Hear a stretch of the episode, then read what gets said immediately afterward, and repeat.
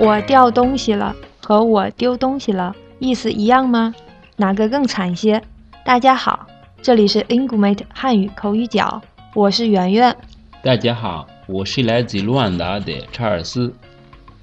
今天咱们来说说掉东西和丢东西的区别。查尔斯，掉和丢的发音对你来说难吗？有点难，一个念掉，一个念丢，需要想一会儿呢。嗯，是的，这两个发音不仅发音很相似，而且意思也很相似。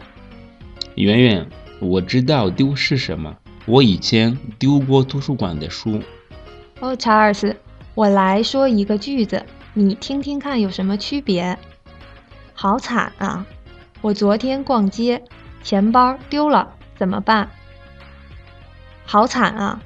我昨天逛街，钱包掉了，怎么办？哦，听起来都是钱包找不着了，好像都是挺惨的。是的，在上面两句话当中，丢和掉的意思是一样的，都是东西不见了或者被小偷给偷了。圆圆，那丢和掉的不懂是什么呢？我给你说个笑话吧。有个学汉语的老外说：“我最近老丢头发。”哈哈，太搞笑！不能这么说吧？是的，丢是不见了，找不到了，所以这个时候我们应该说掉头发，千万不能说丢头发哦。掉强调从高处落下，比如说杯子从桌子上掉下来，掉头发。掉还可以跟在动词后面，强调这个动作，比如。擦掉、洗掉、弄掉。圆圆，我有一个疑问，我钱包掉了，我掉钱包了，意思一样吗？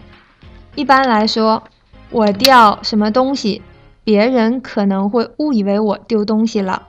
所以，如果想说东西掉地上了，最好把东西当做主语放在前面。比如刚才说的，杯子从。桌子上掉下来，钱包掉了。哦，汉语真有意思，原来掉东西和丢东西也一样，也不一样呢。是啊，查尔斯，区分掉和丢这两个字，常常要看说话人的口气和语境。每天来听 Lingumate 汉语口语角，就是要练习汉语口语的。好了，今天的节目就先到这里了。感谢为本期节目提供词条的 Lingumate 杨东霞老师，下期再见。再见。